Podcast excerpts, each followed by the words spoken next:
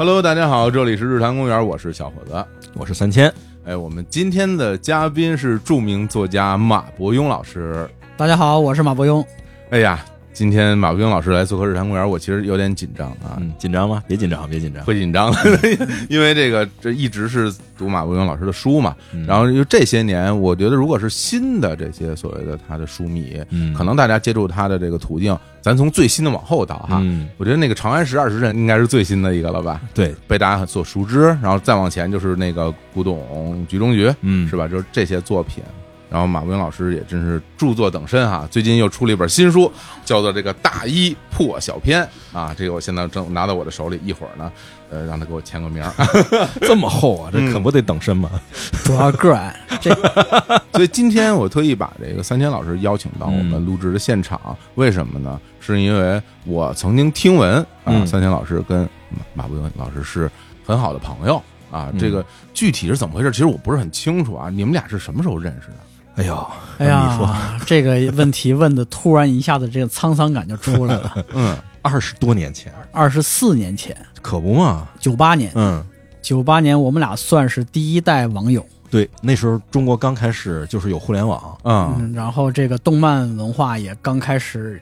准确来说，动漫其实很早就有，嗯。但是那个时候是能够找到群体，对，能够在网上跟人聊动漫，找着一个人跟我一起，聊这事儿特别难。没错嗯，差不多就九八年前后。哦，那是论坛是还是？就就那个时代，因为就是网速都很低，所以就文字论坛嗯在那个时候是主流。嗯，然后当时是我们有一个杂志叫《电子游戏电脑游戏》，就后来的那个，嗯衍生动画总动员、动漫番二十四格，就这个整个体系。嗯当时它是游戏杂志的时候呢，因为是游戏杂志，所以就很时髦。觉得现在有一种特别时髦的东西叫互联网，互联网上有一时髦的东西叫论坛，嗯，咱们也做一论坛，咱们做论坛跟咱们的读者交流，所以就有了这么个东西。对对，所以说严格来说，我们不算是网友，因为当时我年纪还小，我我在看这些杂志，嗯，当时是非常激动，因为你一个小孩儿，你想高三刚上大学，然后也没什么机会跟周围的人交流这些漫画的东西，尤其是周围的人跟我也就看一样的漫画，嗯。你想看到新的动漫资讯，只能买杂志。对，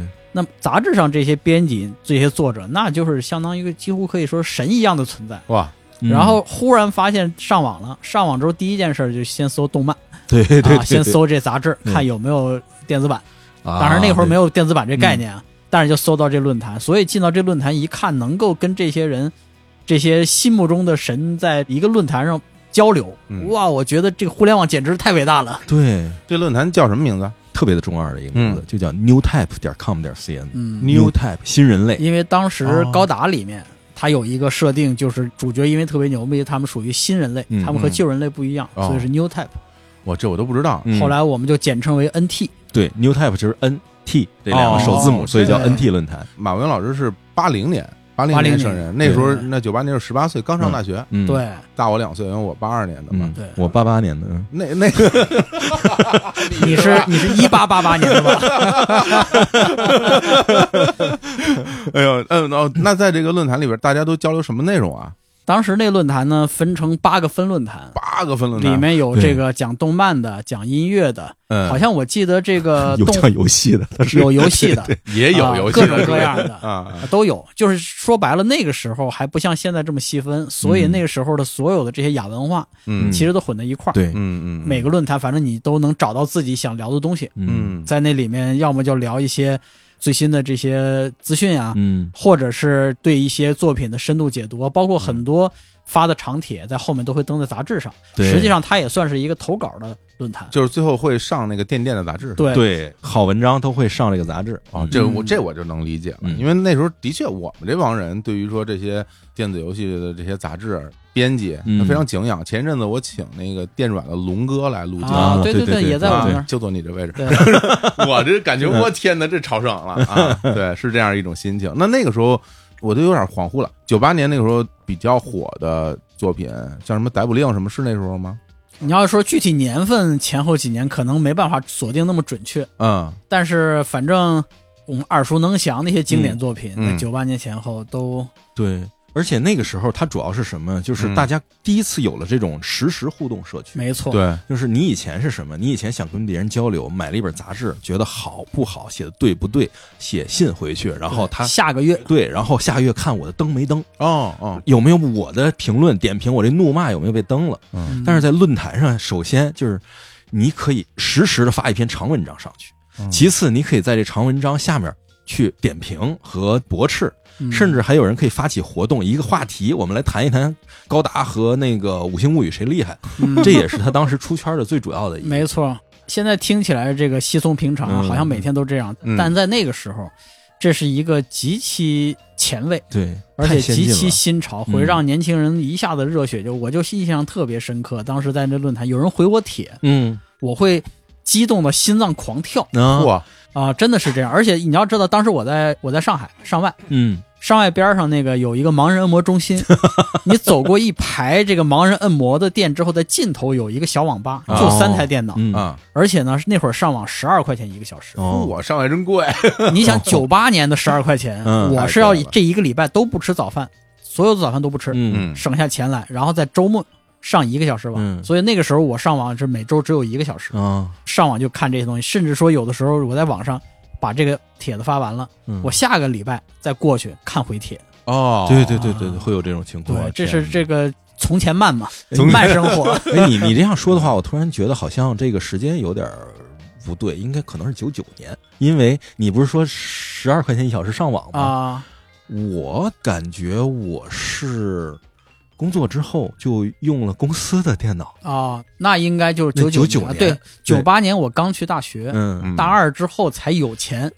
啊反正具体时间这个前后差几年，我现在已经不好了。这不好这么一说，我们两个还在上海有这种时空交集呢，你看是吧？对对对？还赶上过。我两千年就到上海了嘛，我那时候啊上网网吧都是在那个理工大学门口的啊那个对对有一小网吧，在那上网。那会儿都是对，哦，你那时候在上海是吧？所以你你就比较难参加北京的我几乎没有参加过 NT 网友，可羡慕了哦啊！那时候嗯北京到上海不像现在，对你一趟动车五个小时就到了，那十三个小时，十三个小时硬座啊，到我工作，我记得才变成十个小时。对，特别痛苦，K 字头的。我当时是在天津嘛，而且上班了，自己有钱，所以就当时就是坐火车去北京参加网友聚会，那就是感觉，因为当时是听说过有这种网友聚会这种行为，自己没体验过。体验过，就那种，就见面的时候，在火车站举一牌，牌上写的不是人话啊，就是网名啊，哦，对对对吧？全是这种的，什么轻舞飞扬，就类似这种。而且那时候没有手机，所以说你要传一帮人天南地北的去聚会。嗯现在回过头想，他的技术难度非对对，常大。组织能力非常强才可以。对啊，马老师那时候网名叫什么呀？能问吗？我在 NT 叫罗慕路斯，啊，这个是当时我在读罗马史，罗马城的创始人两兄弟，其中一个叫罗慕路斯。我当时这个中二嘛，就觉得一定要起一个有内涵的名字，不能让那些编辑看不起我。太帅了，这这比这能跟他匹敌的只有拖地啊，弗朗西斯科托蒂啊，罗马市长。哎呀，当时用了很多这个名人给自己这个壮声势。我在另外一论坛叫加利波第，哇，我现在豆瓣的 ID 还叫加里波第就那会儿留下来的你。看都是意大利人，对啊啊。呃看罗马史的嘛。那那时候在一论坛里也不见得每个人都能认识啊，你们怎么就相识了呢？当时三千在那论坛是属于极度活跃极度的这活跃分种几大巨头之一，你是我是管理者还是说也是网友啊？我是个搅局的，我是我是我是一个挑事儿的，就是哦没吵起来，我就往下掷地有声的扔一句话，然后大家打起来了。哎呀，什么形象啊？就大家聊得高兴的就过来说咸豆腐脑好吃就走了，哎呀，这两边哐哐哐就打了，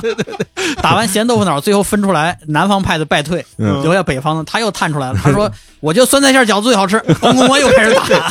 对，你看现在王高飞差不多也这状态。好家伙，我一般在那会儿就说的发言比较少，嗯，我就看这帮人活，因为小孩嘛敬仰，明白。而且那会儿也没什么水平去敢跟他们去交流你。你就别胡说八道了。你是我们是什么？就是要不是挑事儿吵架，嗯，要不是呢买个漫画，觉得哎这漫画好看，我给你讲什么的。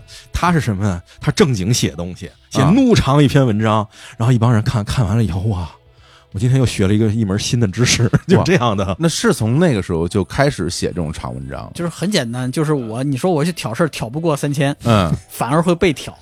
你让我去拿动漫资讯，我也没有，没有渠道，怎么能让他们觉得我还挺有货的？嗯，就只能先去图书馆先抄，嗯抄一堆然后拿过去，风轻云淡的发一条啊。最近我看了个东西，嗯我觉得大家可以聊一下。呃 我天哪，这真的是手抄吗？带过去，手抄啊，然后带过去对着电脑，然后把它打进去。对啊，而且不是在对着电脑，嗯我带了一个三寸盘。现在好多人已经不知道三寸盘是什么东西了，啊，就是 Word 存盘那盘符的实体版。对对，就是那个东西。现在年轻人真的不知道你。要说这个，我跟你说，我们这个咱们这录音室外边嗯，有一个啊，嗯那个外接软盘啊，那个李叔刚新买的，是吗？为什么呀？因为他说自己什么翻出来，他大学时候一个软盘，他想看里边什么东西。然后我在学校的机房，学校机房都是单机嗯，嗯不上网的，然后一块钱一小时。嗯哎，我去那儿呢，打完嗯打完字存到软盘里，带到网吧去哦，拷上去。十二块钱一个小时，我才不会花那时间打字，当时打字又慢，嗯，那不全亏了吗？哎还真是。还真是。完美的利用了这十二块钱，对。吧？一分钱不能糟践了对。啊。，现在回过头想，这十二块钱花挺值的。其实当时啊，最流行的上网方式不是这些，嗯。最流行上网是去碧海银沙聊天室，哎，聊天室泡美眉。哎，这我知道。然后这个、啊这个这个对、嗯。发贺卡，在文字论坛交流这帮人都是小众，嗯，嗯字儿太多，嗯人家那都是什么，咵咵咵就上去了，就蹭蹭蹭就没了，不像这个。我、看看看看看看，可能二十分钟，看底下出现第一条回帖，能在那会儿用文字论坛的就三个特征：话痨、嗯，字儿多、嗯人丑。太谦虚了，太谦虚了。哎，我觉得聊这儿就我自己非常有很多的八卦的心了。本来要聊聊作品，咱今天再聊一会儿啊。嗯那你们俩什么时候奔现的啊？什么时候真实的在现实中见了面的啊？奔现好像都挺后面的事儿。非常靠后了吧？，对，嗯应该是我到了北京，嗯，就是零四年毕业之后在北京上班，嗯。可能在那个时候见着的。05哦对对对05应该在那个时候就是平时对因为吃饭的时候。在北京嘛，在北京生活圈大家朋友圈都很重叠。对，明白。那时候不定什么哪次对，一出来吃饭，因为三千特别有特征，他这啊。脸是方的，对，对。哎嗨。别人脸都是圆的，他脸是正方形。对，到哪儿就直接卡着就过去了，对，你第一次见他有什么印象啊？没有没有印象，对。没有印象，太残酷了吧？说的，当时这个每次见啊都是乌嚷乌嚷的二三十人，不是，当时是这样，就是一帮都是论坛的网友，大家嗯。一起见面，然后有的人早见过，有人晚见过，其中有很多像老罗、大夫，然后赛文这些人都非常的有特点，而且非常的喧哗。嗯，所以，像我这和他这样安静的美男子，我们之间是很难吸引其他人注意力的。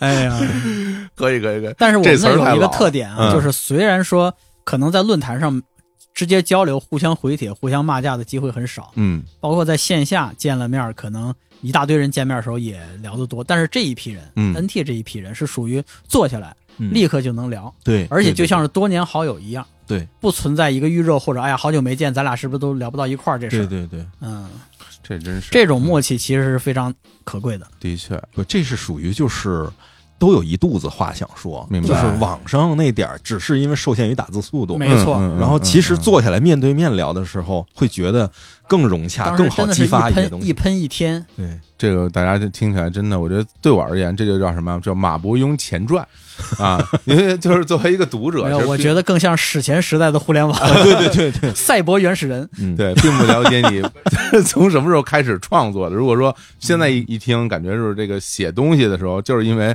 当时啊上网上论坛要拔粪是吧？要显自己能，然后再开始搞嗯搞这些文字工作，对是不是？写文字工作可不都是从显自己能开始的？不是，就是当时也有，你像九九年大学毕业参加工作的时候，嗯已经有一些关于就是说互联网或者 IT 时代的这个嗯段子了。嗯对，这个人哎，电脑能力很强，那个人如何很强，然后看一个人打字速度很快，你一定是老上论坛吧？就 是这种的。对对，别的人因为不需要那么快的速度，只有上论坛打字，就是我需要首先要争分夺秒，没错，这贵啊，我得哗哗哗打很多。其次，人吵起来了就得快点，就得快啊。现在上网那么贵，这么宝贵时间，不打架不浪费了吗？直到现在都养成我一个习惯，就是嗯任何人指出，哎，你这个地方说的不对，嗯，我都是，就我就是因为手机不好用，就懒得弄。但是万一有一个电脑在我眼前，我骂死你！这是真正键盘侠，我跟你说，这那这是第一代键盘侠。哎呦，真是。那咱们说回来这个创作这个事儿，嗯因为之前其实我认识不多啊，就关于这个作家的朋友哈，嗯其实不多。然后有时候我也会问别人，我说：“哎，这个我问特别傻的问题，我经常问一个特别傻的问题，我说你是你是如何成为一名作家的？” 得到答案都特别不一样啊。因为有的人他其实特别的顺利，就比如说他自己喜欢写东西，嗯然后写着写着写着，呃，就是互联网时代了啊，嗯就会有人来找他。说，嗯哎，你说我觉得你这种写的不错，我们想请你到哪儿哪儿去写，然后啊，给你钱。嗯说那好啊，那我就写去吧，然后去写。过一段时间，人说，哎，你这种写不错的，要不要给你出版一下啊？然后结果就出书了，嗯然后缓过神来发现，哎，我成作家了。就是嗯有人他是这么一个过程，嗯然后也有的人其实是会写了特别长时间，各种投稿嗯什么的，一直受阻，费劲巴拉特别长时间才行。你包括李淼现在不是也是作家了吗？哎，啊对吧？对对对他的文字嗯原来也一直在等于公号连载那些嗯罪案故事，慢慢慢慢的出了书，然后感觉大家每一个人的路径都不一样啊。那像王老师，你是什么时候觉得自己哎我，你有过想当作家的冲动吗？跟你说，这个就跟 NT 论坛嗯有着很直接的联系，呃嗯因为我刚才也说了，嗯。上网太贵。嗯，嗯。我上论坛呢，一个是吵架，哎，然后发帖；其次呢，当时我刚才说一共八个论坛，其中嗯。有一个叫同人论坛，其实就是写一些动漫同人、一些文学性的东西。啊啊啊，但是你也知道，作品跟他们吵架帖子不一样，三千他们吵架帖子，反正最多撑死一两千字，嗯。刷刷就看完了。嗯。那里面都特长，在那儿看太贵了。嗯所以我每次呢，我是把装逼的这个文字打在三寸软盘里，拷到论坛上，嗯，然后再把这些文字再拷贝拷走。这些长文拷回到软盘里，哎，回到学校的单机房明白。插进去，把它看完。那加上一大家一个冷知识嗯。啊，你考的时候还要选择不带图片的那种版本啊，那省地。那会儿没 那会儿没有没有图没有那么高级，你们连图片都没有啊？纯文字论坛。纯文字论坛，那论坛啊，你就知道我们有因为。互联网在早期无法承载图片这种东西。连个头像什么东西。你要知道那会儿我上网，九八年上网第一件事就是去 NBA 网站，啊，我光等那个封面儿那个图读出来就等了五分钟。天哪，我好像都没怎么去过那种纯文字的论坛。所以说呀、这个我当时呢考回来以后，嗯因为大家都知道，你要用过的话，知道三寸盘很容易坏对对哎对，特别容易坏。啊。然后我就就天天就每个周咣咣咣来回考来回考，嗯突然有一天呢，咔进去之后，那打开的文件就坏了，哎呦，嗯，而且坏了呢还不是全坏，上头还有，中间一段就变成乱码了。哦然后我我就很生气，很着急，因为我再上网那是下礼拜的事儿了，哎，嗯，我得等七天，这后面发生什么才知道。哎，我着急，一着急呢，就我看见那满屏乱码，我就难受，我说我给删了吧。嗯。一拉鼠标一拉，不小心呢碰了一下键盘，嗯。拼音上面是这个有联想功能的，啊，就我最后能看到正常显示的最后一句话后头接下去一句，哎，我一看这一句觉得还挺通顺的，嗯。我说那往下再怎么写？咵又写了一段，哎，发现好像挺有意思。后来我就自己就试着战战兢兢的，嗯当时也是一指禅，嗯拿那手指头咣咣咣就敲字，跟现在老头拿手机似的，一个手敲。嗯敲完之后发现，哎，这个有意思。从那以后呢，周一到周六我在学校机房，我打字，嗯不是说抄书了，这嗯。打字写一些自己，因为以前在初中、高中也爱写东西，啊，那我就在这儿咣咣把这写完。所以为啥三千老说我写怒长呢？嗯。就是这我花了六天时间去写，那可不嘛。呃，然后到了礼拜天，咣的一下贴到论坛上。嗯。忽然就发现，哎，这个包括当时一个是 NT，还有另外一个部落的黄金狮子旗，那是银和英雄传说的对。哦，同人论坛，我就写了好多银鹰的这个论这个这个同人啊包括还有一些考证文章啊，嗯。包括啊后面还对日本文化有兴趣嘛，参加了一个叫什么新战国联盟，新战联，嗯。呃，这是了解战国文化的一个，嗯。反正就是天天就写东西，嗯。越写越多。后来有一次写了一东西之后是谁呢？是被新干线啊，被吃动漫新干线驰骋，嗯。嗯。驰骋呢就当时在论坛上联系我说，你我看你写这东西不错，我能不能登？我当然高兴了，我说那也是从小看新干线长大的，我说你登吧，没问题，太好了，嗯，非常荣幸。登完之后呢，竟然还给我汇款，还给钱，给钱给钱给稿费了。给了一百五十块钱。哎呦，然后我拿着一百五十块钱特别高兴，我把全班都叫我，然后走走吃饭，请你们吃饭，啊，吃了三百。哦，从那时候我就知道文学是一件成本很高的事儿。后来就忽然发现，嗯就像你刚才讲的，这个作家其实需要正反馈的。对，嗯当你写一些东西，论坛人都说不错；当你写一些东西，编辑都觉得可以发在杂志上，嗯那我就创作力力就是源源不断的就涌现出来了，嗯，就开始高高兴兴的开始写。那等那个时候自己其他工作还做吗？还是说兼职在做这件事儿啊？那会儿还学生呢，你说你说能干嘛上学我还以为已经那工作之后了没有没有，都是九九年之后的事哦儿、啊。所以后来就反正在杂志上也发了很多东西嘛。嗯后来就开始写短篇，嗯然后写这个长文。就像你刚才说的，有些呢编辑过来说你写的挺好的，我给你登杂志吧，嗯，或者写的挺好，我给你出书吧。嗯，然后慢慢的就一路就这么过来了。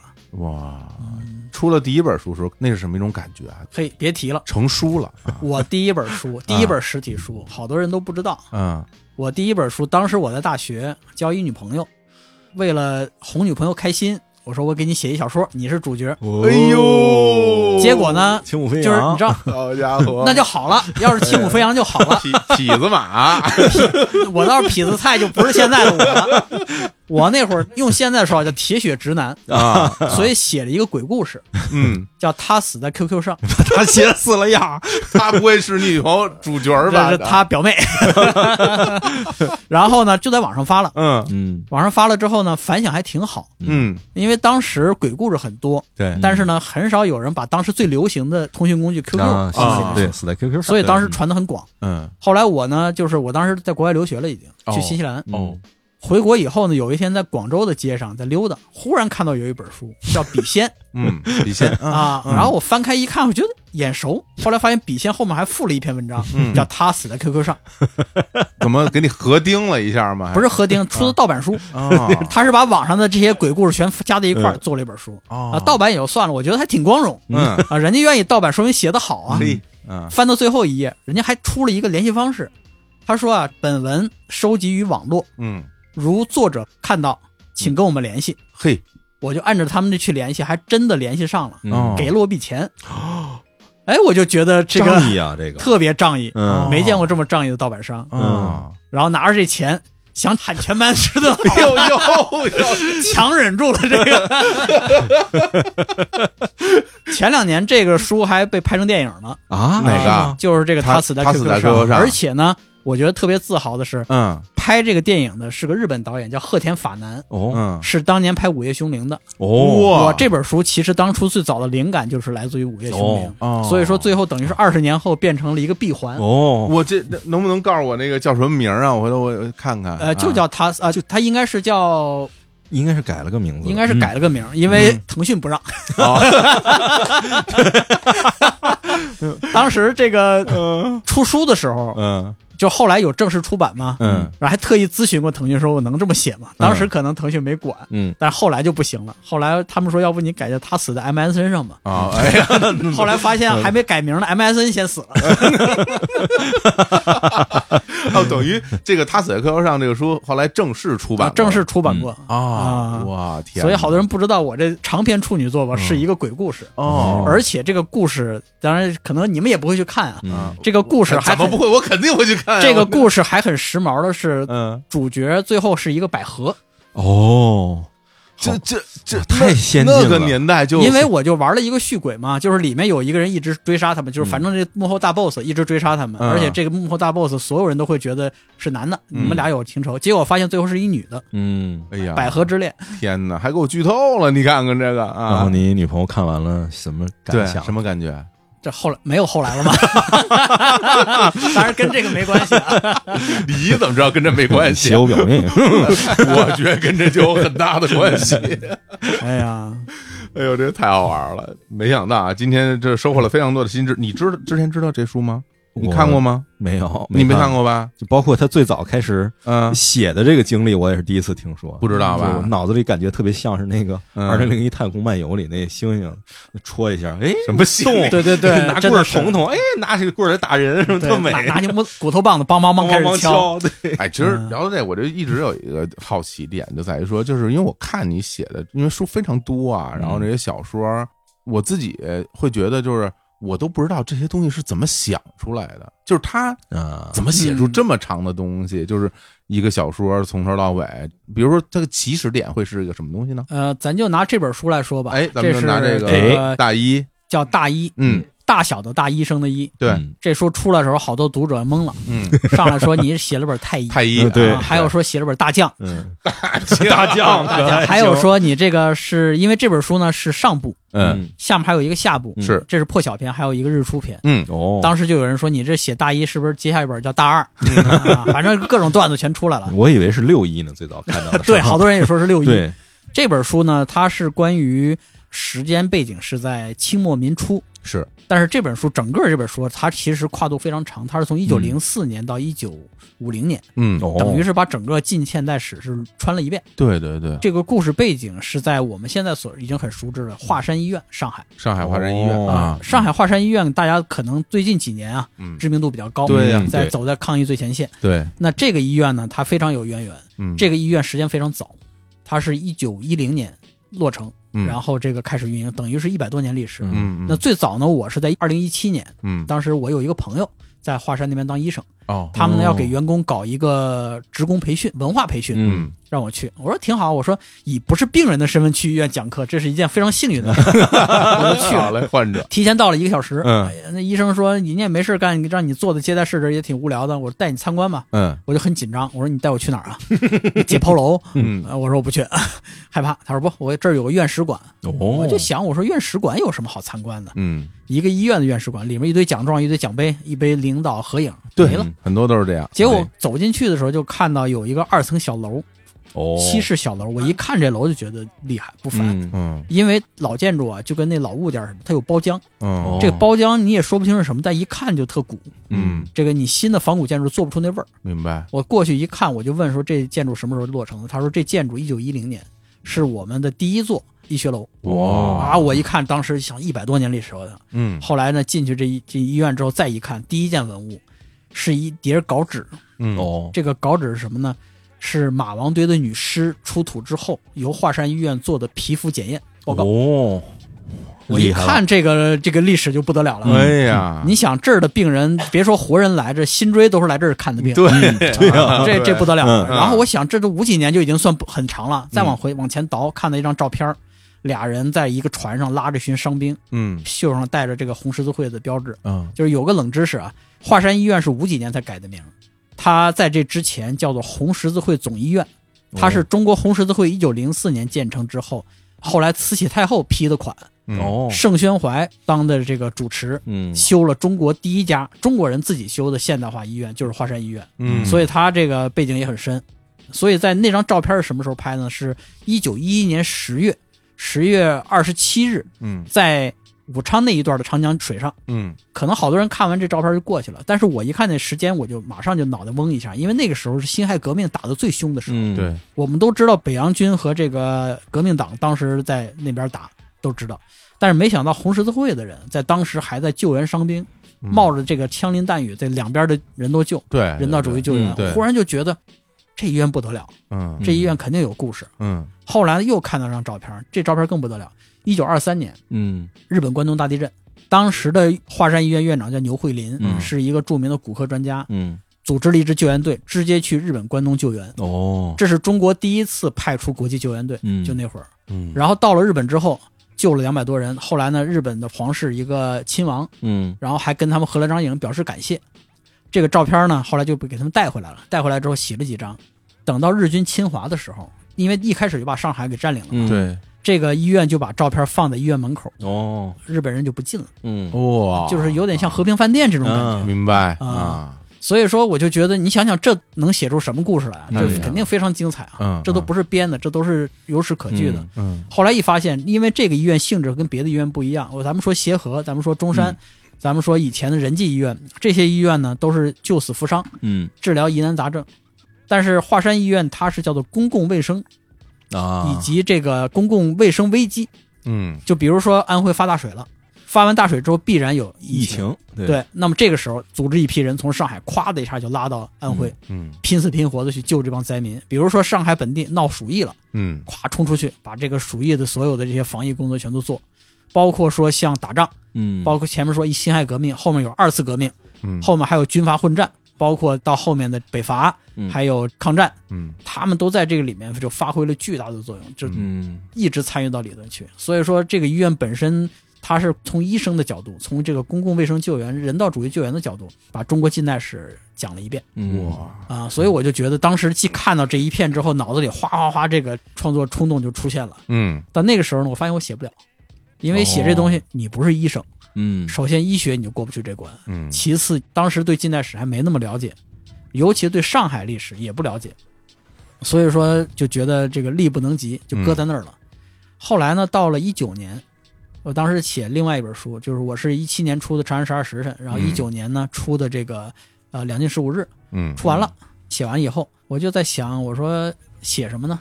一打开书架，发现在我完全没有意识的情况之下，我已经买了整整一个书架的近代中国医疗史的书。哇，啊、哦包括很多民国时候出的书。嗯。我一想，我说算了，这个骗不了自己，嗯，这个人的内心是无法被欺骗的。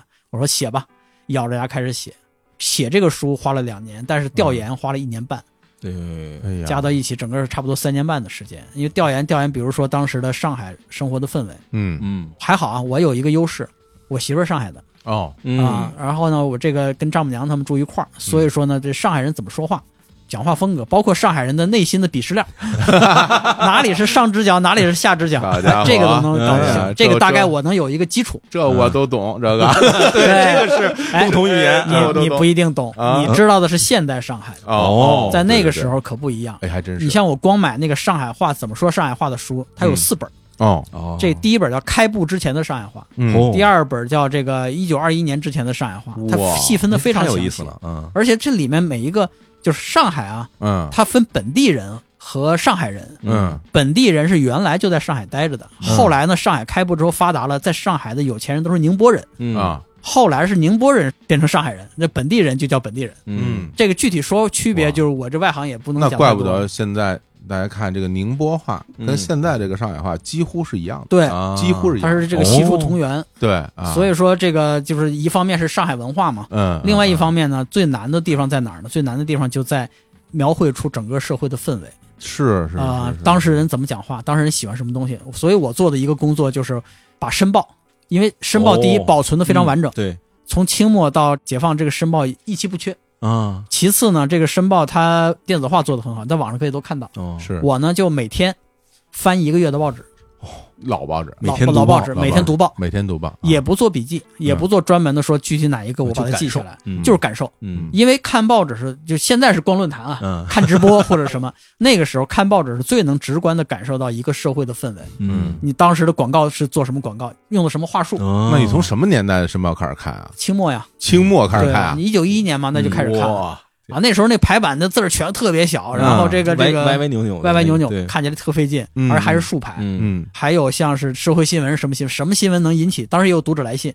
其实跟 NT 论坛很哎像。对对啊有读者来信，我上一期你们说的不对，我要骂你 哎，们。你有没有有印象的这种读者有，我跟你说，有印不是有印象，啊当时有一事儿让我觉得感慨万分。你说我当时看到一九二几年，嗯，其中有一篇啊登了一个广告，哦这广告特有意思。这广告说什么呢？这广告说说我从德国学到了一种先进的技术，嗯。你拿两根金属管插在这个马铃薯上，这个马铃薯能变得比以前大一倍。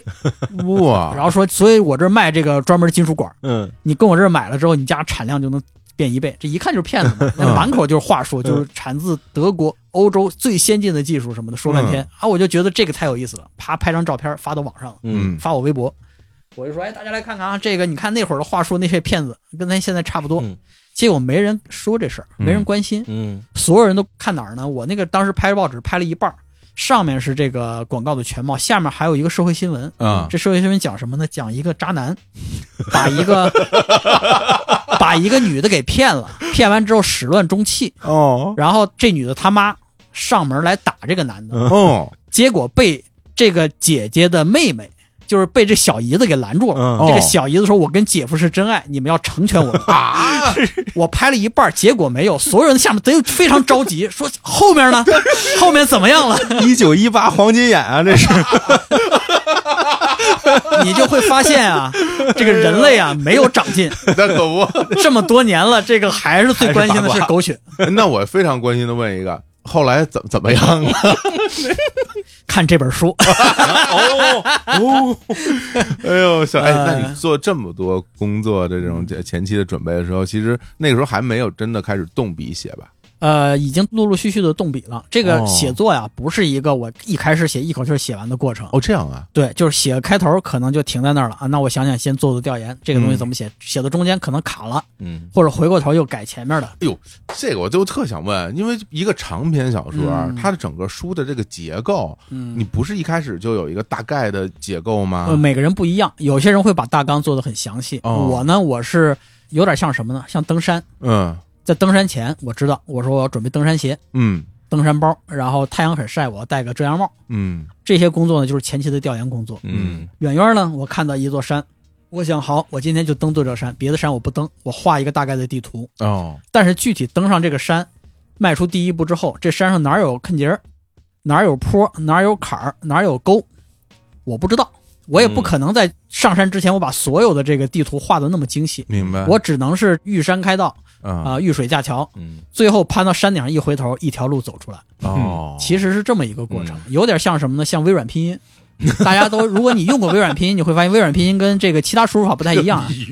就是你先打一串儿 对一串字一串字，打完之后，你再回过头开始选这个字选错了，然后我再换一字儿，其实是这么一个过程。哦，那会不会遇到说你大概爬到那座山上，发现呀这爬歪了，这个就不能要了爬歪了就歪打正着，就是这么说吧，就是基本上做的大纲啊，啊？到最后会变成一个和正文没有任何关系的东西。哦这个大纲实际上你是绕着大纲走的，嗯而且有的时候，如果你的人设、你的角色设置的足够详细，设置的足够精细的话，他自己会蹦起来。有的时候你想让他安排往那儿走，他不去。嗯。哦，啊、你就会发现往那儿走推不下去，这个人不是这种人，嗯。你就会按照他的性格推出另外一条新路来。嚯，这个很有意思啊，嗯。这个感觉像玩游戏一样，这个啊，确实有点像，就因为他已经设定好了这个角色是什么样的，而且他不断的丰富他，对，那最后就变成了他跟角色的交流。对，那你角色有可能顺着你走，也可能不顺着你走嘛。对啊，哇，所以说我能做的，我是办大事儿、历史大事情，嗯比如说这个一九一一年辛亥革命，嗯比如说后面的这个军阀混战啊、这些历史大事当背景的嗯，这些不能改。嗯，这些我要设置好，因为时间很长，一九零四年、一九五零年，我不可能每一年都写，我要挑一些需要的年份，这一年份里可能发生了大事儿，或者对他们来说有意义的事儿。这真是嗯这个马老师的书，我之前读的不是那么多啊，但是我觉得里边有一个共通的一个特点，就是说这个真实的历史背景是一个很重要的一个元素。然后嗯。我之前一直不知道这个东西该怎么形容，然后这次在这个书上我看到有有一句话，我知道啊，叫做什么呢？叫做历史可能性小说。哎，我觉得这个是说的很准确了，嗯，对嗯，故事是虚构的嘛，嗯。但是呢，我遵循的不是历史真实，而是历史的逻辑。嗯，就这件事儿没发生，嗯，但是呢，它可能发生，它可能发生。生。，嗯。咱比如说鸿门宴，嗯。鸿门宴，我说项羽没放过刘邦，嗯嗯。这是有可能发生的嘛，嗯。对吧？这是历史逻辑上也是可能，但是你不可能说项羽拔出一把枪把刘邦给毙了。嗯，啊，因为不可能那时候有枪，这是一个很极端的例子呀。明白，啊，所以我觉得这个历史小说其实有点像三明治，嗯。它的底层、它的生活细节一定要真实的，嗯。你要去做足够多的考据。当时上海，比如说上海一九一一年用什么钱，嗯。这个钱的购买力，当时有银元也有银子，但是呢，你这个一两银子你能买多少钱？一个袁大头，当时没那会儿没袁大头啊，嗯，到后面有了袁大头的时候，一个袁大头你能租着黄包车，能从哪儿到哪儿，哎，嗯对吧？这个你是得搞清楚。包括说用药、医疗技术，当时我找了很多医生给我这个当专家，我说我不懂医学嘛，你来教我。后来发现他们帮不了我，嗯嗯，他们知道的是现代正确的医疗技术。哦，但是在那个时候，十九世纪的时候，他的医疗技术，他每几年就一新发明，嗯跟现在不一样。我跟他说，辛亥革命有人把胳膊炸断了，怎么救？他说先打青霉素。我说那会儿没青霉素。啊，对，他说那就先各种药止血、强心剂什么，那时候也没有。嗯我后来问他说那传染病怎么治？他说比如痢疾，嗯他说那打点滴啊，嗯补液呀、没点滴。嗯那那我不知道，就给喂食盐水吧，就只能这么说了。哦后来我发现他们是正确的医疗手段，嗯但是我需要的是在那个时间点上，当时人的认知的医疗手段。嗯。所以说查这个细节也花了很多时间。哦。真是，啊。因为我看这本书的那个第一章，嗯。就有一段话给我留下特别震撼的这个印象。我我读一下，啊我读一下，因为这个不涉及剧透啊，嗯。因为这个是交代了一个其实整个当时的一个大的历史背景的一个时代。嗯嗯。这段是这么写的啊，就在这一天这一刻，在辽阳和旅顺口的要塞，日军同时向俄军阵地发起决死进攻，开启了决定东亚未来几十年霸权的惨烈大战。在北京，二百七十三名共士从中左门步入保和殿，准备参加殿试。嗯这些天之骄子此时还不知道，他们将是华夏科举史上最后一批考生。在欧洲，哈尔福德、麦金德的新作《历史的地理枢纽》在各国印厂同时开印，它将永久改变欧洲的地缘政治理论与全球格局。在美国圣路易斯，第三届奥运会正在如火如荼的进行着。虽然只有十三个国家参与，可仍引起了人们极大的兴趣。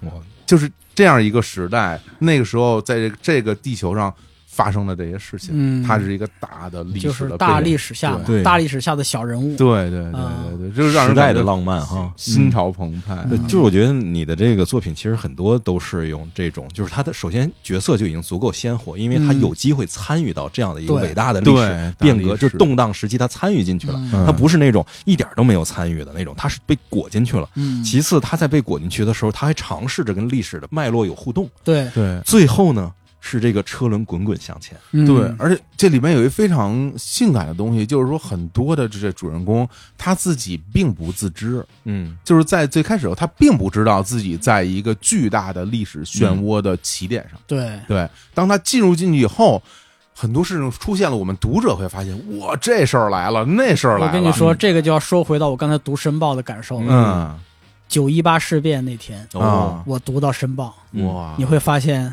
没有大事儿，啊，大家都是歌舞升平。歌舞升平。嗯远远的有一个报道说了，啊，东北好像出事儿了，嗯然后说那就出事儿吧，政府已经去找国联抗议了嗯啊，应该没什么大事儿。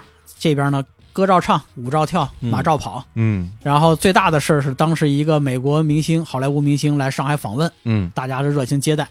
然后为谁去接待这个女明星？当时的这个上海著名的妓女，嗯。就是花国总统，咱们是叫。哦哦，要不要接待？说是不是不成体统？嗯。两边吵得厉害，就为这事儿。嗯。你会发现啊，历史大事儿发生的时候，是很多年后我们回过头看，会发现这一天发生了巨变，在当时的人是毫无知觉的。嗯，真是，啊，你根本感受不到，嗯。而且这种感受不到可能要延续很久，因为在那个时候。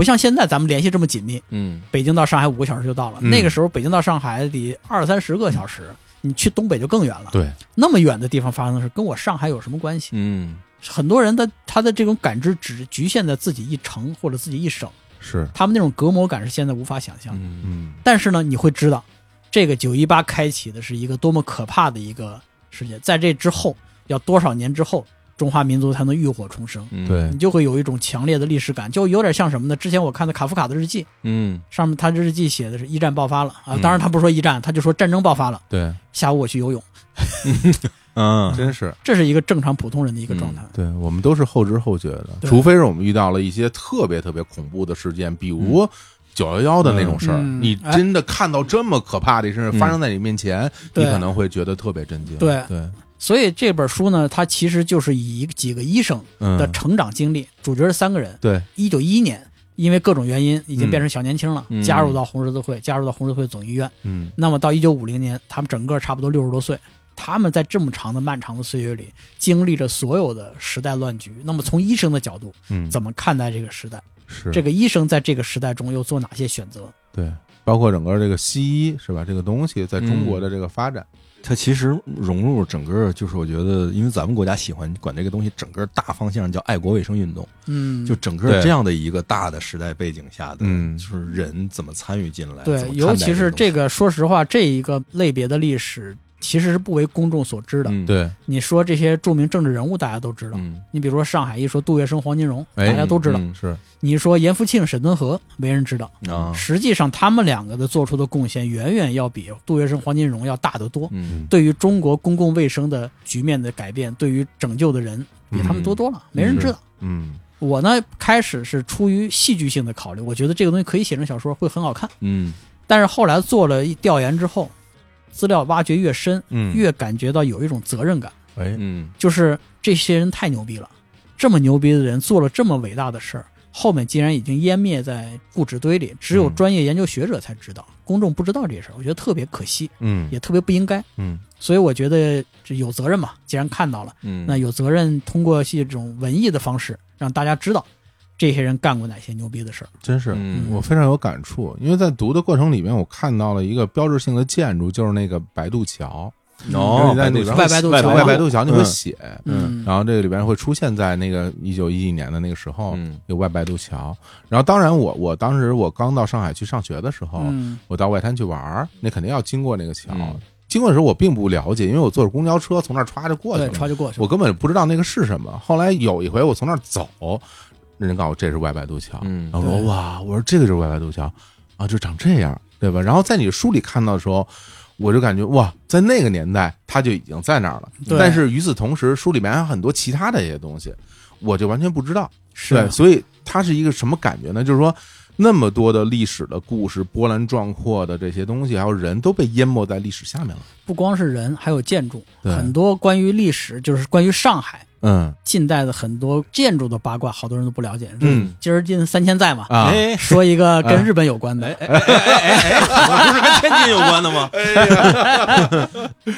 虹口区，虹口区有一地儿嗯。叫西本院寺，啊，你不知道吧？虹口还有虹口那有一个地地方是西本愿寺的分寺在那儿，嚯，哇，是二几年的时候日本商人捐建的，就是说这个本愿寺本山。嗯，在日本，因为虹口的日本商人多嘛，他们就在这个地方建了一个西本愿寺的分寺，嚯，然后方便日本的这些财团的人在里头参拜啊，嗯。或者怎么样的。啊，所以那个寺在当时也是中国绝无仅有的日式的寺庙，哦而且这个寺庙现在已经不在了，嗯。建筑还在。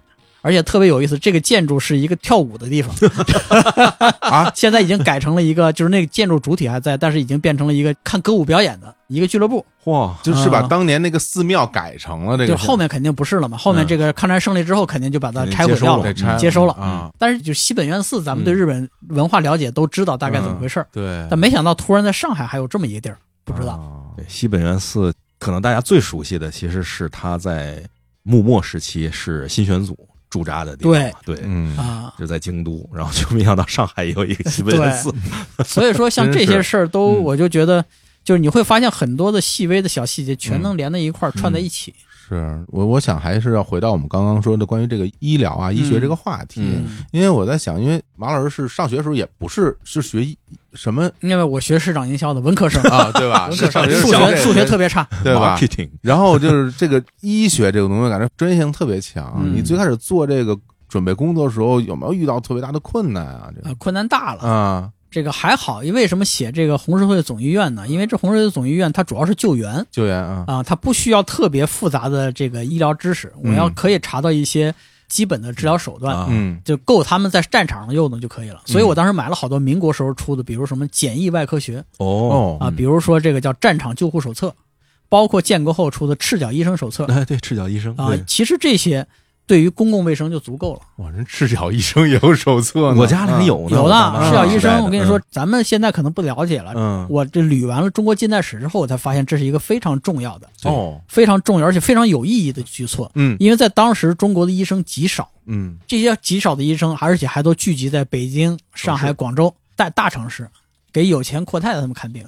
中国当时的四万万人是得不到最基本的医疗保障，惨到什么程度？当时上海在南城南市区南市区啊，搞过一个叫做接生婆的这个研习所，嗯。干嘛呢？把这些接生婆叫过来，就教两件事：第一，洗手；嗯，第二，剪指甲。因为哦当时的接生婆手是要留长指甲的，而且里面全是泥垢。哦，直接生孩子的时候，如果难产，你要顺产还则罢了，你要难产，他就把手，因为都要手小，嗯。他们都叫某某，比如含小手、张小手，嗯，为什么叫小手？方便深入产道，对，把孩子拽出来。哇，那个指甲是用来刮断脐带，刮断孩子和母体之间的这个联系。哦，你想想，这就算出来，这妈估计半条命没了，真是过几年也感染而死。嗯所以，咱们如果是有老一辈儿的，你会听到或者是文艺作品里会看到老一辈儿的这些老太太，嗯，挑儿媳妇儿，都说这姑娘屁股大，好生养。嗯为什么这么说？现在我们会觉得老太太封建或者老太太有歧视，但是在那个缺医少药的年代，你屁股大意味着你盘骨宽，你盘骨宽意味着你生孩子能活下来。对对对，那个时候的孕妇是九死一生，嗯所以说哪怕说他们办了这个研习班，哪怕只是说简单的教他们剪指甲和洗手，以及一些最基础的接生的常识，是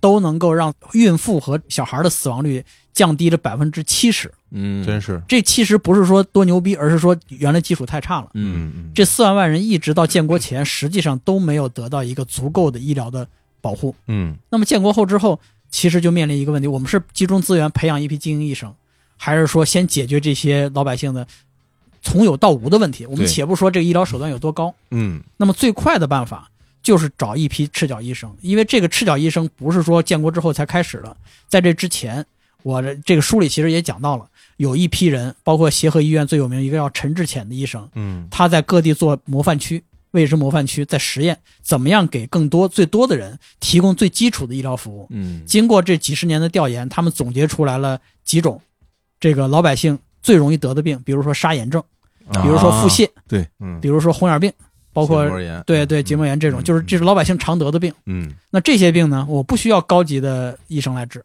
我们给他准备几种对症的药以及对症的治疗方式嗯就够了。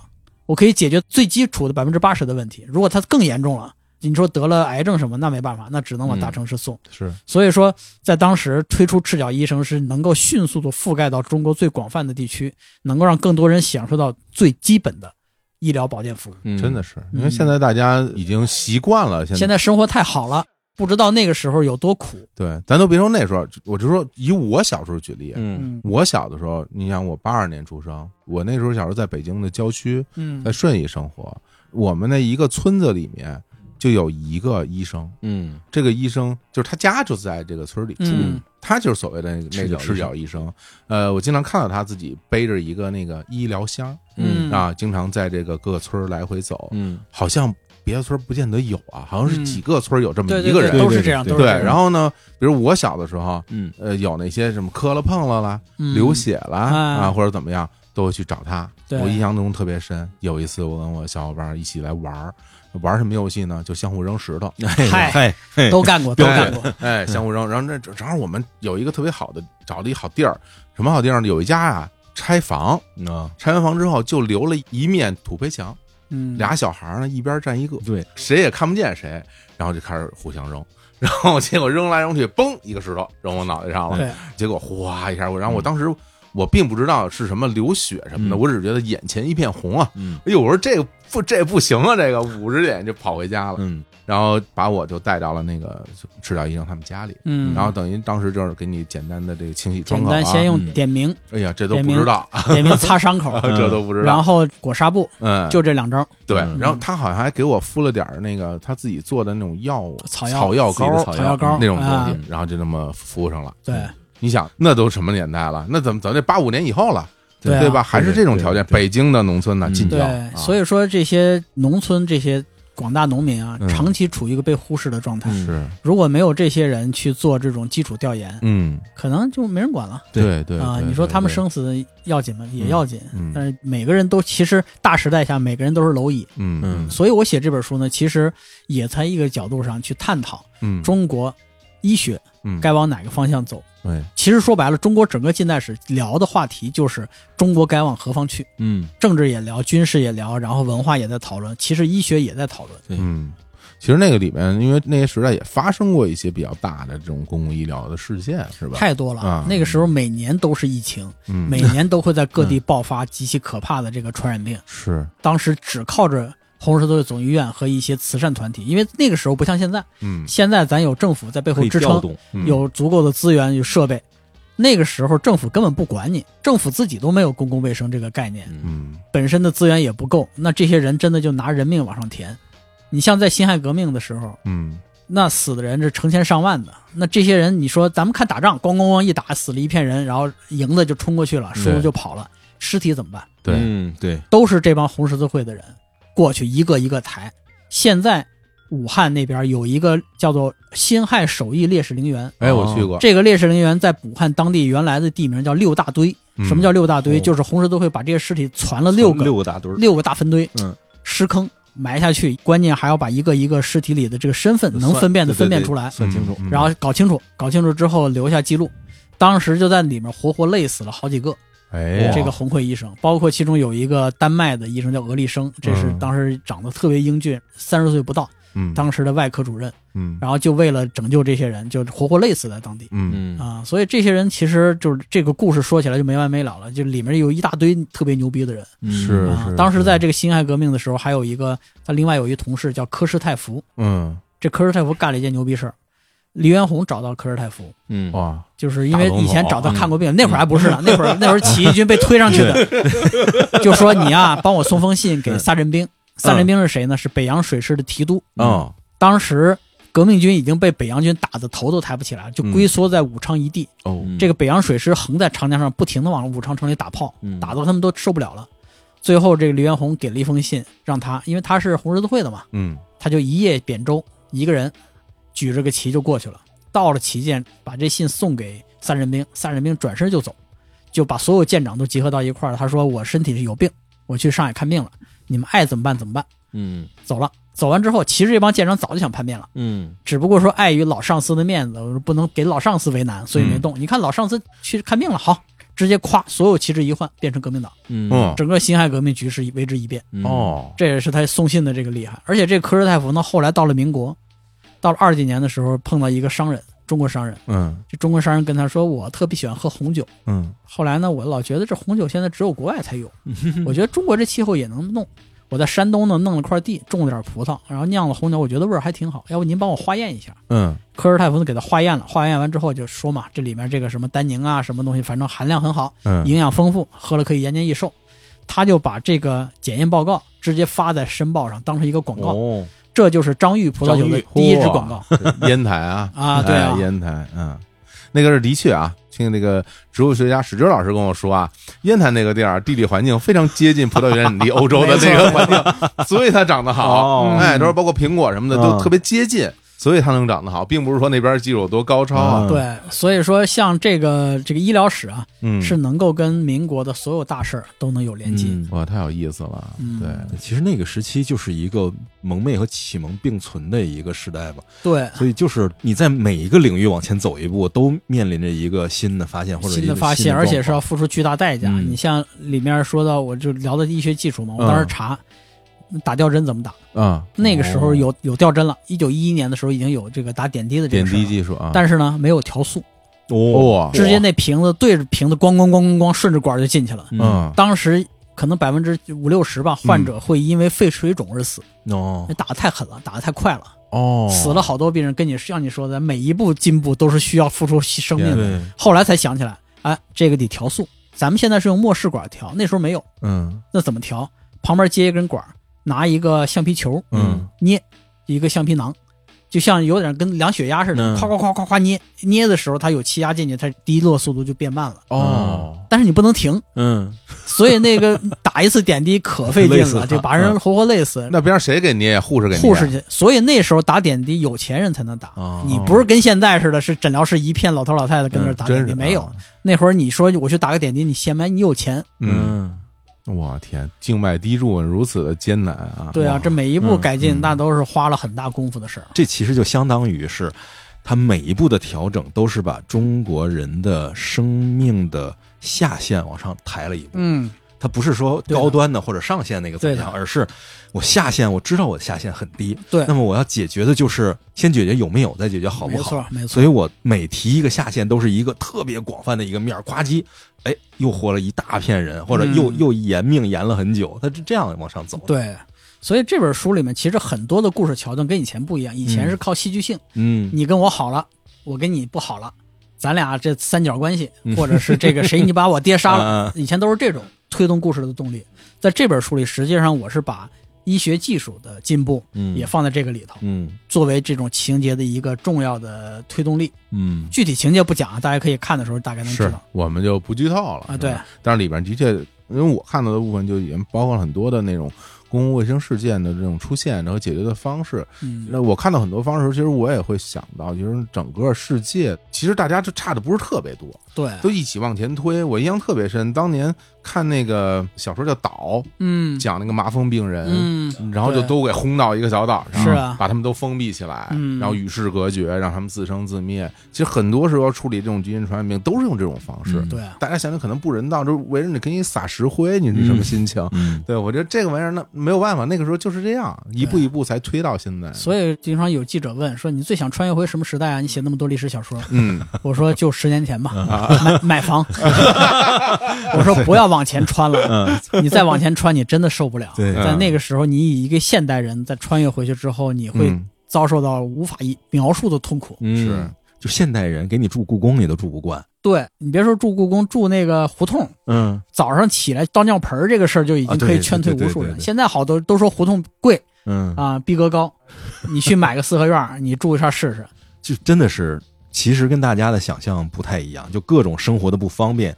我觉得确实住胡同是最能体会过去的那种生活的那种景象。，对，潮湿，潮湿。那种冷，然后那种不方便，那种不卫生，包括在上海住石库门，现在好像石库门是个潮牌。哎，真是。那会儿住，你就别说倒尿盆了，就每天早上它会有尿盆，就是马桶马马桶马桶交响曲。嗯。马桶，早上起来同一时间起来，当当当当当当当，就开始敲尿盆清洗，对。嗯那是上海一景。对，而且那时候你连热水都没有，现在好像一开热水器都有了，那会儿没有。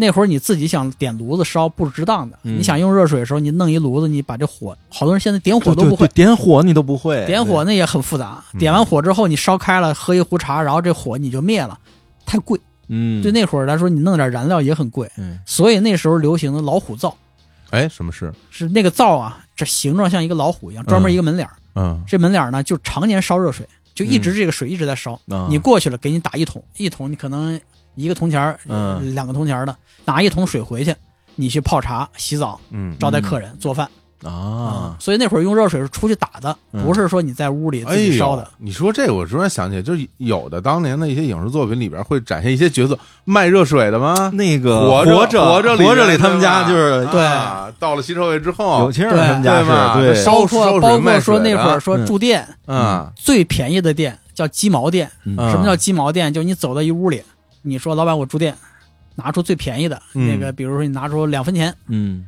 老板给你一簸箕的鸡毛，嗯。嗯拿着这鸡毛啪泼在地上，就当是垫子了，你躺在上面睡觉。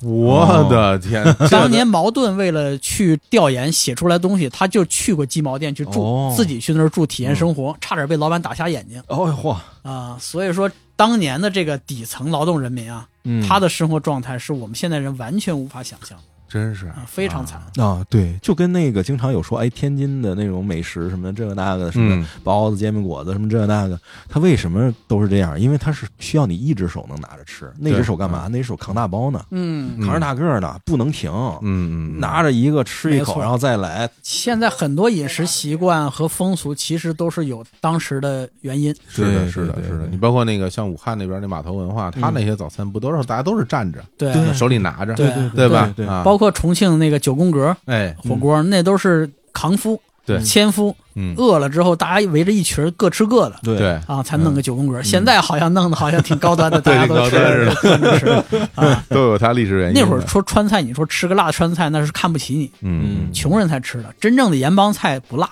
嗯啊，那有钱人才吃。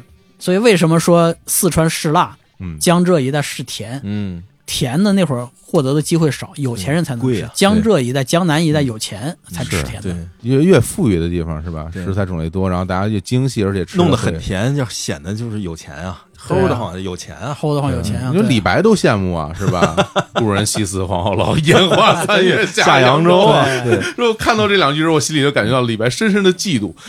所以说，像这种地域的区别，包括民俗的形成，嗯其实跟我们的生活史是有着密切的关系。嗯，对，你看这个后记里边记录了很多啊，就刚刚我们讲到的这些东西，嗯就是在这个写这些书的过程里面去学习，然后里面也记录一些人物，其中有一个人物我我印象特别深，就是中山医院有一个医生，嗯，呃，姓杨，是吧杨？震，对，然后他有很多就是很古老的这些对医疗方面的这些收集，就是他嗯为什么会做这些这些事儿啊？哦，呃，原因特别简单。首先呢，他是在大学的时候进修过嗯，这个另外一位老师叫高希老师的这个医学史的课。哦，那首先对这个产生兴趣，他本人素质也很好。嗯其次呢，他在中山医院做的是院办主任。嗯院办主任干嘛的呢？每天调节医疗纠纷，嗯。每天甚至可能都要到七八起，嗯。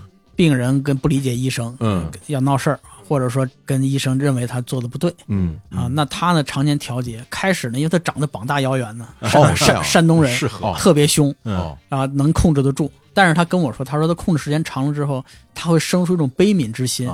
你说这些病人确实是不懂，嗯。有些时候确实是无理取闹，你又让他们怎么办呢？这些人已经走投无路了，嗯面临着绝症，嗯你让他们怎么办？更多的是一种怜悯之心，一种悲悯之心。所以说，他特别有有一种佛教的这种气息，嗯，就是沙罗场上嗯诞生出的这种佛性。嗯所以他当时就是说，这个想去找寻找医学的根源，这些医生的精神从何而来，它的根源在哪儿？嗯所以在研究近代医疗史的时候，就能够体会到，这些医生当年是怎么样，嗯为什么会有这些？所以说最后思考到后来都是哲学问题。嗯啊，嗯对对，嗯，所以他就有了很多相关的这种藏品。对，因为啊其实近代医疗史、近代医疗的文物，说实话，在藏品类里并不受重视，嗯也不贵，是所以呢，他就一直有意识的在搜集。嗯我举个例子啊，他有一次给我看一封信，是一九四一年，中央医学院的贵阳分院有一个叫钟世藩的一个院长，嗯写信给吴少卿，是当时这个中央医院的在重庆的院长。嗯这封信讲什么呢？这封信他给我看那信上写的是，听说美元美国人援助了一批这个药材，嗯因为当时四一年嘛，抗战最艰苦的时候，是美国援助一批药品，你能不能分我一点？我们嗯贵阳这边急缺药品，就写了一封很简单的求援信。那这封信呢，落款写了两句英文嗯：“Merry Christmas and Happy New Year”。嗯因为那会儿正好是落款日期是四一年十二月二十四号，等于是这两人都是中国重要的医学史上的人物，嗯而且当时承担着最重要的救死扶伤的任务。在这种至暗时刻，两个人就已经灰心丧气了，但是黑暗之中仍存一丝希望。他呢写信给自己同僚，勉励自己同僚熬过这一段艰苦的时光。嗯这封信本身呢就很感动了。那写这封信的时候呢，钟世藩写这封信的时候，旁边他有一个小孩儿，那小孩儿是他儿子，才五岁，嗯叫钟南山。哇你像这个，就是每一个东西背后啊，都有很多故事可以讲。连起来了，嗯连起来了，真的。现在有的时候就会想起来，在那些非常困难的时候，无论是在战争还是在这种瘟疫的过程里面，当大家处在一个最最艰难的时候，就我们该做点什么。有很多人都会觉得说，我们可能在这个时候，我们可能就内心中充满了绝望，觉得做什么都没有意义。那该怎么办呢？然后有的时候我就会觉得，呃回头再去看，就很多人不在不同的领域也在做着自己的一些事情，比如有音乐家，他会在战争中会创作很多的作品，然后会给大家一些鼓舞，对，然后包括你说这医生，当然他会做很多事情，我真的会觉得，就是那时候大家是抱着一种什么样的心情在做这样的事情？所以说，我觉得这些人已经是超越了人类的这种利益上的纠葛，是。因为你这件事儿是没对你来说没有任何好处，嗯，你可能会死，死了之后也没人记得。对，但是这些人还是义无反顾的去做了。嗯。为什么这本书叫《大医》？嗯。就是这种大医精神。那这个名字来源来源于孙思邈的这样背后千金药方。嗯。他在这本药书里边专门有一章论述医德，这是原文我背不下来啊，很长，而且古文的，大概意思就是说，不管你的病人是年长的还是年幼的，不管是长得丑的还是长得美的，不管是你的仇人还是你的朋友，不管是华人还是彝人，就是外国人，嗯普同一等，普通的同，对待的就是那个相同一等，就是说嗯对待他们都要一视同仁。你作为一个医生，你面对病人的时候，你不能走开，你不应该说为了自己顾惜自己生命你就跑掉了，你一定要把这个病人救好，就大概这个意思。你会发现这个东西跟现在医学生开学前去发的这个希波克拉底誓言誓言，一模一样。嗯嗯就是东西方对于医德的这个论述，实际上都是不约而同的。嗯医生一定是一个超道德的，嗯他并不是说是你是像做生意一样，我亏本我就关门，嗯然后挣钱我就开门。医生不是的，你就算是面临自己面临危险，你面对病人，你也有救人，救人就是你的天职。嗯所以说，为什么叫大医？那放在中国近代史这么一个特殊的背景下，不只是救人了，嗯救这个时代，救这个国家。这本书其实讲的就是这些医生怎么救人，怎么救时代，怎么救国家。嗯嗯，真了不起！哎呀，你当时在创作这本书上找到那些医生去聊这些事儿，然后有没有跟他们讲你在就为了要写这样一本小说？就是跟他们说的，而且嗯他们也很高兴。包括这本书出来以后，嗯。现在直接是在整个的这个医生圈子里，嗯反正算是这个爆火吧。嗯。嗯。啊，你像之前我碰到一个医药的这个公司的人，嗯嗯。直接订了一千五百套，嗯。哇就说要发给这些相关的医生，嗯。嗯。包括这个这个，我有很多的医生朋友，嗯。一张嘴，嗯，就是两三百套的，就是要发给自己同事什么的。嗯而是我觉得这个销量 可以保证。嗯包括说咱们现在这三年，咱们也都知道，这个医护人员是最辛苦的，对对他们一直奋斗在最前线，而且是停不下来嗯啊。这边有事马上去救援，那边有事马上救援。所以说，我们对他们也多了一层理解，也能知道这些人去救援真的不是为了钱，嗯那点补贴根本不算什么。嗯你穿那么厚的防护服，全身都是汗，在那么热天的时候要干这个事儿，为了什么？精神根源在哪儿？这本书里也会告诉大家，真的其实是有传承的。嗯啊、从中国古代的医生开始，到中国近代的医生，一脉相传。嗯嗯嗯，应该是这些年我也认识了一些医生朋友吧，嗯。医生啊、嗯。护士啊、嗯。这些医疗人员，然后有时候也跟他们聊天儿。但是首先有一点就是，你想跟人家聊天的时候啊，你就得等他跟你聊，对，因为他没时间，对，你嗯不知道他什么时候，尤其是那种外科医生，他随时会上手术台的。其实我聊的最少的是牙医，牙医因为没机会发声，都啊张着嘴等着。真的是这样，所以这本书其实对我改变也很大。写这本书的时候，我就忽然对医生的理解就能深了一层。当时这个武汉疫情最厉害的时候，嗯就以前呢，我就看看新闻感慨一下就算了，但是那会儿就觉得我特别心疼。嗯后来当时知道那很多医生是回不了家，嗯但是在医院又得不到休息，嗯。只能累了就躺在那小凳子上嗯。眯一会儿对，再起来。哎呦，特别惨。后来我实在没办法，我就觉得，我觉得也是无法欺骗自己内心嘛，我就联系了一个武汉当地的朋友，嗯。找了一个他所认识的一个小医院，嗯。在这医院旁边一搜，旁边有一酒店，嗯。我打电话给酒店，就是网上可以订啊，嗯。把这个酒店给包了，嗯。因为那会儿也封城嘛，你们本来也没客人，嗯。就包给我。这些医生呢，医生和护士，我就说，我说你们可以凭着工牌来这酒店随便开房休息啊、嗯。嗯，我反正这个这个我们都给你包完了真好。啊，包到这个疫情结束为止，嗯，我都管到你们。哇，你当时是不是发了这个？我发了，对吧？我记得这个事儿，对对对。对对，我发了，嗯。因为这个真的是不是说我想出风头或者嗯。真的是对，就是。写这本书的时候就已经感受到你对医生的一个心疼，对这些人真不容易。对，对所以后来武汉这个不是也顺利结束了嘛，嗯然后也都分班了。后来他们还特别做了几个感谢的感谢信给我。其中最让我觉得惊悚的是，有一个肛肠科的医生 哎，特别仗义，跟我说：“他说感谢你当时帮了我们，嗯嗯，说以后你来武汉，我帮你看。” 我说最好不要吧，你来了我就帮你看看呗。哎呀，难言之隐来都来了想做几次做几次。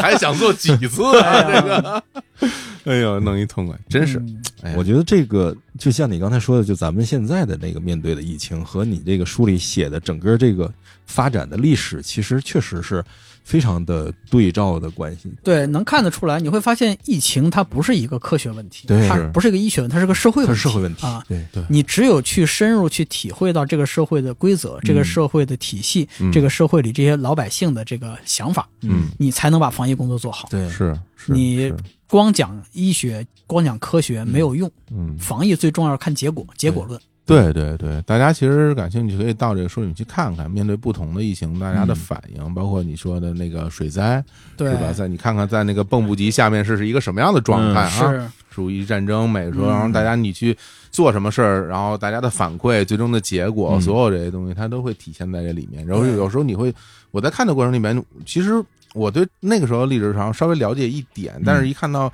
王老师里边那些特别具体的描述，嗯。那些场景化的画面，嗯。因为你写的书里面很多都是那种，我觉得可以直接拿去拍啊，就是非常多的那种场景化的。画面感，场景化的描述，你就会感觉到无力。就至少我，如果作为当事人，我站在那个地方，我就会觉得，这这事儿这事儿这事。我这事儿我管不了了。嗯对别说我一己之力，就咱们哥仨，嗯或者是说再多点三百个人，嗯你面对那么成千上万人，你说你能干嘛？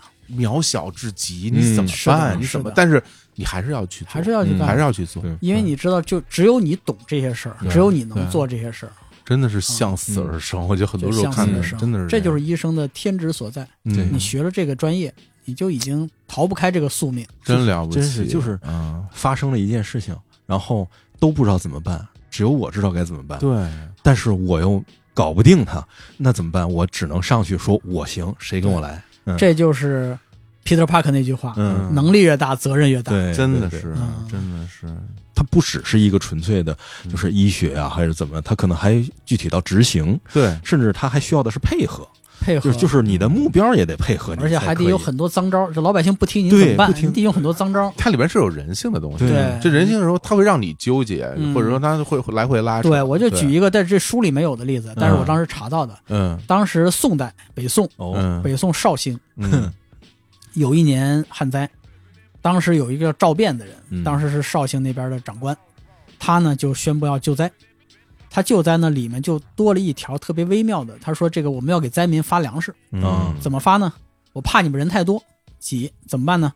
男的单日来领，女的双日来领。嗯大家一想，这很合理嘛。嗯每人呢每次领两天的粮食，嗯这样的话，你在你不领粮食那天，你也有饭吃嗯是啊，设计的很周到。对，但是再往深层次想，他为什么要这么分呢？为什么是男女分，不是别的分呢？嗯原因很简单，在当时一旦出现灾情，首当其冲的就是女性，嗯嗯。可能第一个家里没粮食就会被抛弃掉，嗯。是。甚至可能被卖掉，嗯。以及有可能被吃掉，对对对。这是非常残酷的事情。那么让男女分开领粮食，让这个女性就多了一层保证，对。对。让她多了一层价值。你别杀我，你杀了我之后，你们少两一口粮食，他是为了保护这些人。就是这个，你说是教科书上会写吗？绝不会写的。嗯。但是这就是一个土法，嗯但是能够从最大限度以当时的能力权限，能够尽量的保证这些弱势群体的地位。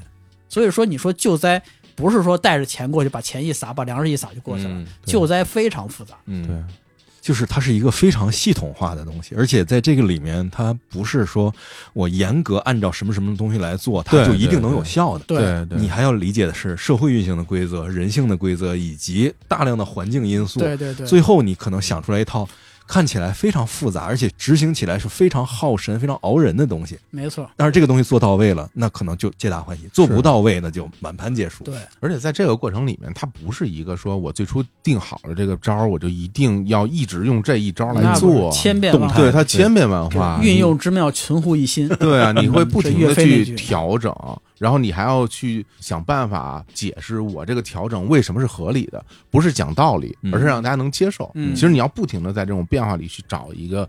在这个时刻最适合的一个方式嗯来解决这个问题。其实咱说白了，最后最后要解决什么问题？就救人呐、嗯，嗯，对吧？就是救人命啊，嗯，这个是一个最尽终的目的。更多的人。对啊，对你说咱们说的难听点，咱可能这个例子不是很恰当，咱再让他回头再讲。那当年那个演义里啊，演义曹操怎么说了？借你项上人头一用，嗯，对吧？嗯为什么呀？因为大家没粮吃，我只能先借用一下了。嗯嗯那先度过这个难关再说吧，对，对吧？嗯那怎么办呢？嗯哎呀，真是，所以就是我在这儿特别的推荐啊，就是也嗯。其实也都，我觉得都不用我特别推荐 嗨。这本书啊，《大一破晓篇》，我自己非常的喜欢，而且我必须要承认，我还没有看完。嗯，对，因为我只看完了上半本，最近这事儿特别多，然后但是我会在很多时候间歇间我拿出来我就看看，哎呀，我说因为这个东西它，你知道会有一种什么感觉吗？它是一个有浓厚的历史背景的这么一个故事，嗯所以我每次在读的时候，我就感觉我就在那个历史里面，而且我对上海呢，其实又又很有感情，因为我在上海读书，然后生活了很长时间。所以就是我会融入到那样一个环境里边，然后每次有现在的一些事儿把我拉出来，我就挺不愿意的。嗯我说哎呀，这、嗯怎么又回到这儿来了？然后过一会儿又又又进去了，嗯跟着这个三位，把它称为三位主人公嘛，但是他们的整个的这个命运啊，整个国家的命运一起起伏，嗯感觉真的挺过瘾的。嗯，其实我以我对马伯庸的了解啊，嗯他写的东西里面，他的时代感和戏剧性并重，而且是交替进行的时候，嗯让人在阅读的时候不断的会有这种啊，这种被带进去，而且带着走。然后有的时候你会觉得啊，怎么是这个？嗯或者说哇，这个东西妙啊，他会左脚右脚左脚右脚的一起往前走的这种感觉，嗯特别棒的一种平衡感。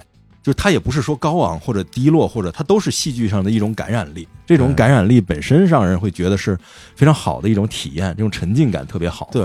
嗯然后这次阅读，我有一个点让我觉得挺佩服的啊，因为这里面有很多上海话。这个真的真的，就因为我对这玩意儿挺敏感的，嗯就是因为我看到这里面其实有很多的上海人的这种说话方式的表达，嗯然后呢，马老师在这里面去接近当年那些上海人说话的一些方式，去写那些东西，我当时就觉得哇。这个人啊，这个写这么一本书之后，这长多少本事啊！真的就是你说，对于历史、对于医疗、对于整个的这些东西，其实你都会有很多的、更多的了解，嗯才能写成这样的一个样子。作为一个北方人，把上海话融在这个作品里，这不是有上海媳妇儿吗？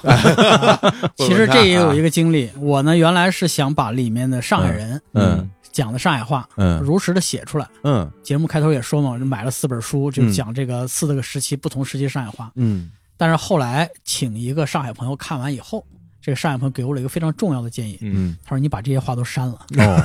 就是你一个北方人，你再学你也学不像，啊，最后会变得不伦不类、洋气质泾浜不。像，但是呢，它有可以保留一些词儿，是。说白了叫什么互补。互补你就学上海人怎么讲普通话，嗯。你把这个味儿写出来了，大家都能理解嗯。啊、后来我想想，对，说的非常对，对，我就从头把这个捋了一遍，老老实实把这个东西都删掉，就带了一点儿，比如说什么时间，我会说说什么晨光，嗯嗯啊对，什么晨光，嗯，嗯多少铜电，多少昂利 啊，这个这个不说多少钱对对啊，所以说就是做一些小细节，给它带一点上海味儿对有点那个有啊那，个，所以说。这个你让我真的去写海派，像金宇澄老师写《繁花》那种，我写不出来。对，这真没那水平。嗯所以说只能是，而且呢，说实话，这本书也不是海派，嗯也不是讲上海，对而是讲上海在中国近代史上的地位。真是因为刚才我们也提到，就是这个我们现在有一误区啊，嗯，一提近代上海，脑子里想的黄金荣、杜月笙、哎张啸林、那是，中共特科、蓝衣社，嗯不是凶杀就是黑帮。其实上海的中国近代史的地位是非常特殊，而且非常重要的。嗯它是一个文明的高地，嗯我们不说别的领域，至少医学领域，它是中国是辐射全国嗯的一个重要的来源。是，当时这个红十字会的主要力量也设置在上海，一出事儿之后也是从上海做各种募捐、各种救援。所以我觉得应该给上海一个新的名片，嗯让大家意识到上海这个城市在近代史中，尤其是近代医学史中的这个特殊地位。嗯嗯真好，怎么样，三星老师？嗯，现在收到了这个啊 作品了吗？我的书呢？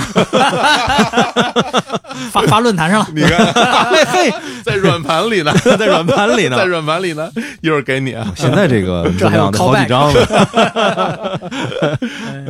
我也得弄几本去送给我那些个医生朋友，是是是对吧？我也有这个想法，我有嗯，个这个反正现在来看，送医生效果很好啊，对好多人会觉得特别高兴收到这个书。好好。啊，还便宜。你要跟就是买送礼比的话，嗯，好嘞，那行吧，那咱们今天特别开心啊，嗯。能够把马伯庸老师邀请到这儿，我觉得这是一个我没有想到的机缘，嗯。因为其实是您的这个出版社的编辑，其实给我微博上发了消息，嗯。我当时特别震惊，就是其实我一直是有这个心思的，但是我不知道怎么张嘴，嗯，而且在很多年以前，李叔就跟三金老师说过，说什么有没有机会请马伯庸老师来，没有，我跟他说了，然后后来我就给忘了。对。咱们其实约过一次，然后好多我就忘了。年以前了是吧？好你看都多年以前都怪他。对，对对对，很多年以前，你这样说，我才想起来，是吧？我约过他，他还问我具体时间，然后我就忘了理他了。你看，你看，不是我不来啊，机缘未到。你看看，那那不是长安十二时辰啊？那这咱不说不说啊，好多年，但是真的这次有这么一个缘分，我们终于能够坐在一起聊聊天儿，包括三星老师在这儿那个是吧？呃，那叫怎么说来着？啊，搅局，啊，不叫叫小军，嗯，人就是起哄，挑事儿作陪，作陪，作陪，我觉得我觉得特别好啊，嗯也希望那个未来能够咱们多交流，好啊，是吧？然后也希望大家能够都去看这本书。那好吧，那今天我们就跟各位聊到这儿，谢谢大家，跟大家说拜拜，拜拜。拜拜。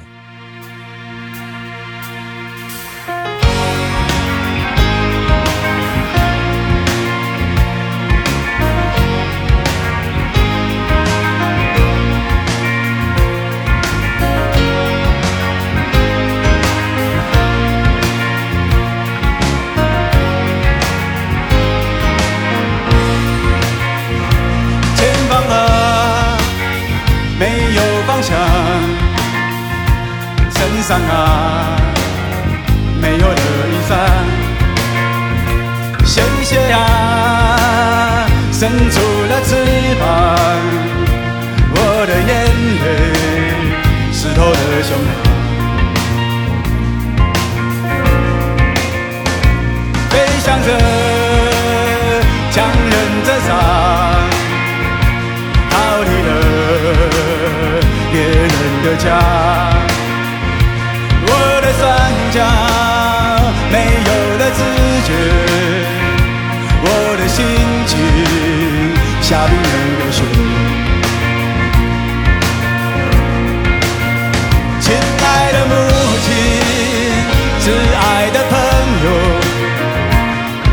坚定，好好的活。沉默的大地，沉默的天空，红色的血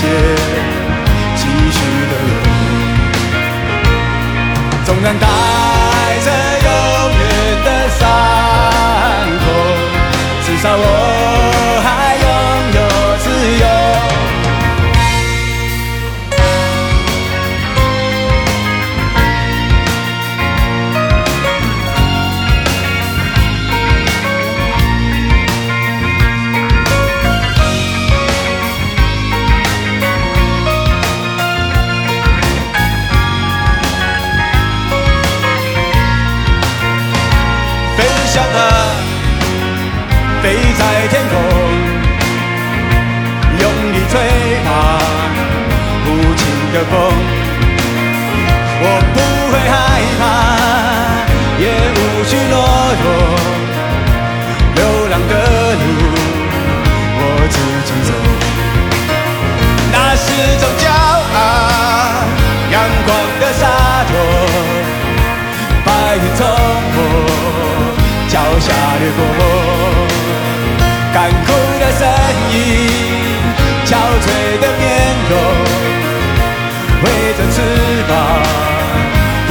回头。纵然大